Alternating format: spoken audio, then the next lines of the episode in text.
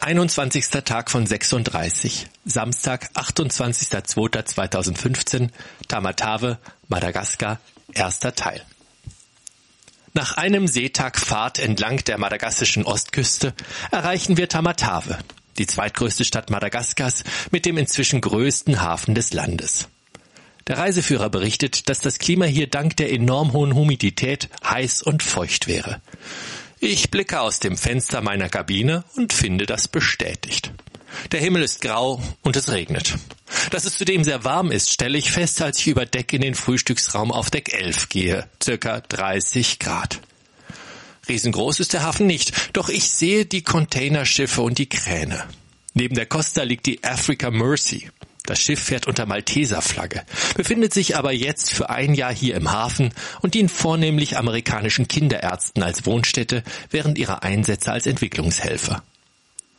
Da der Regen immer noch nicht aufhören will, zieht sich meine Gruppe Wetter fest an, wobei Karin mich mit ihrem camouflagefarbenen Poncho ausstattet, was mich wenigstens optisch zum perfekten Afrika-Abenteurer macht.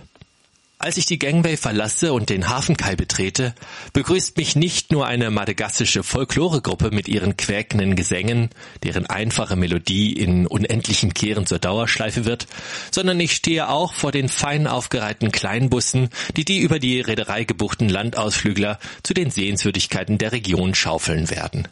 Da ich checke, ob auch unser Fahrzeug irgendwo dazwischen steht, zähle ich genau 50 Kleinbusse und erkenne hinter den sich immer weiter beschlagenen Scheiben, wie die Fahrzeuge mit Touristen gefüllt werden, die wie Sardinen in der Dose zusammengepfercht werden. Was sind wir doch froh, als wir auf unsere Reiseleiterin stoßen, die das obligatorische Dr. Seig-Schild in den Händen trägt und uns mit perfektem Deutsch begrüßt. Die 25-jährige Carol, so wird sie uns später erzählen, studiert Germanistik in der Hauptstadt Antananarivo.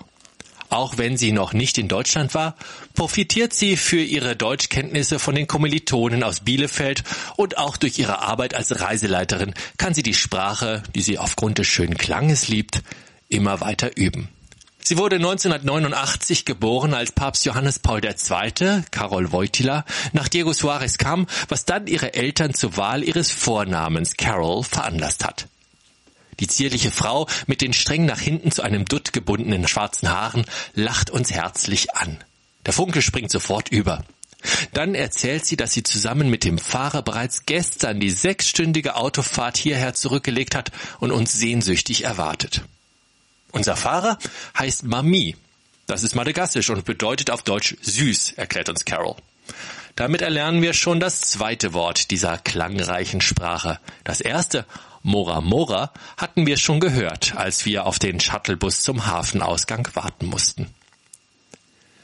Im Vergleich zu den in den letzten Tagen gesehenen Städten im Land wirkt Tamatave auf den ersten Blick gediegen und sauber. Was daran liegt, dass wir zunächst das ehemals französische Viertel durchfahren, in dem sich Botschaftsgebäude, das Rathaus, der Bahnhof und andere Wohngebäude aus Stein befinden.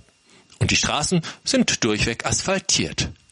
Nicht von ungefähr spricht man von der Stadt ja auch als der europäischsten des Landes. Und obwohl auch sie, wie alle anderen Städte hier, nach der Unabhängigkeit einen neuen Namen, nämlich äh, Tuamasina, erhalten hat, nennt jeder die Stadt nach wie vor Tamatave, was gesalzenes Wasser bedeutet. Bald aber ändert sich der Eindruck und wir sehen die ärmlichen Holz-, Bambus- und Blechhütten, die für uns doch so malerisch aussehen. Langsam nimmt auch die Zahl der vielen Tuk-Tuks, der fahrradgezogenen Rikschas und der Pus-Pus von handgezogene oder geschobene Wagen zum Transport von Waren und Menschen ab. Inzwischen hat es aufgehört zu regnen und die Sonne schiebt die Wolken beiseite und lässt den Himmel blau erstrahlen. Wir überqueren den Fluss Ivoloina, in dem Männer mit Schaufeln stehen und den Sand in Einbaumboote schaufeln.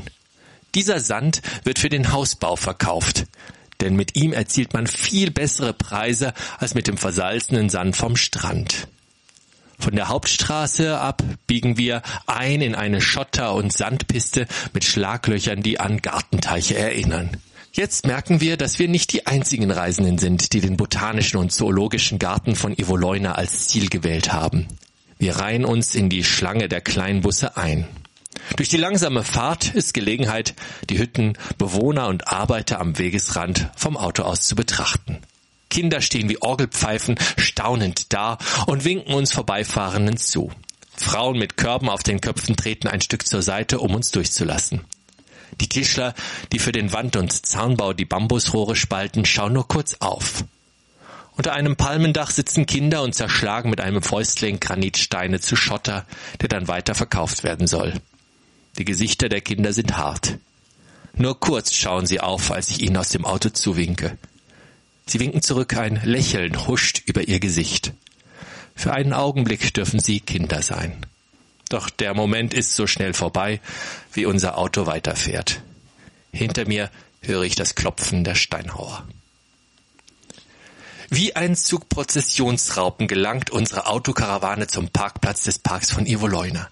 Die Folkloregruppe ist bereits vor uns eingetroffen und hat längst ihren monotonen Sprechgesang angestimmt, den Beutel zum Sammeln der Euromünzen demonstrativ an den Weg gestellt.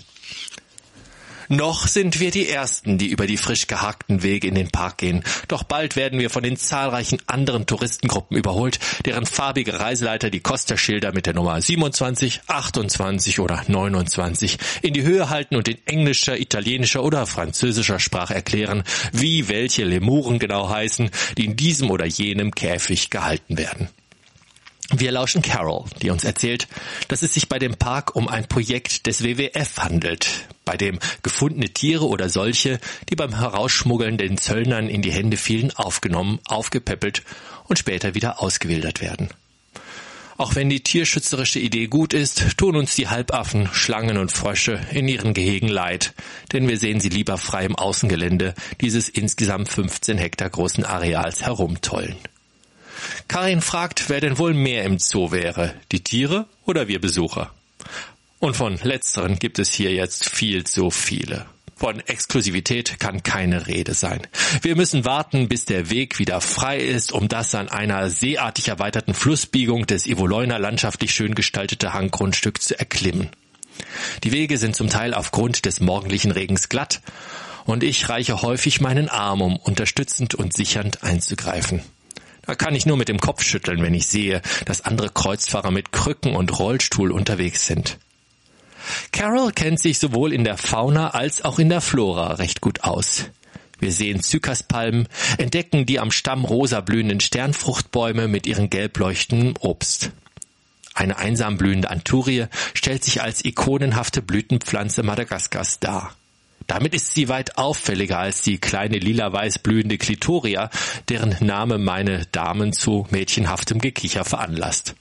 Ein Stück weiter des Weges sticht Carol mit Karins Nagelpfeile in den Stamm einer Ravenala-Palme ein, aus deren Wunde dann auch klares Trinkwasser austritt, was der zur Bananenfamilie gehörenden Palme den Namen Baum der Reisenden eingebracht hat. Uns braucht dieses Wasser aber nicht vom Verdursten zu retten.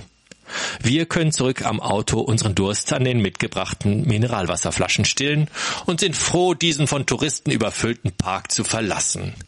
Die pflanzliche Ausstattung entsprach nicht dem Gesamtüberblick über die Flora Madagaskars, wie sie uns der Reiseführer erwarten ließ, und so schleicht sich leichte Enttäuschung ein, vor allem wohl begründet durch den Trubel, den die vielen anderen Touristen verursacht haben.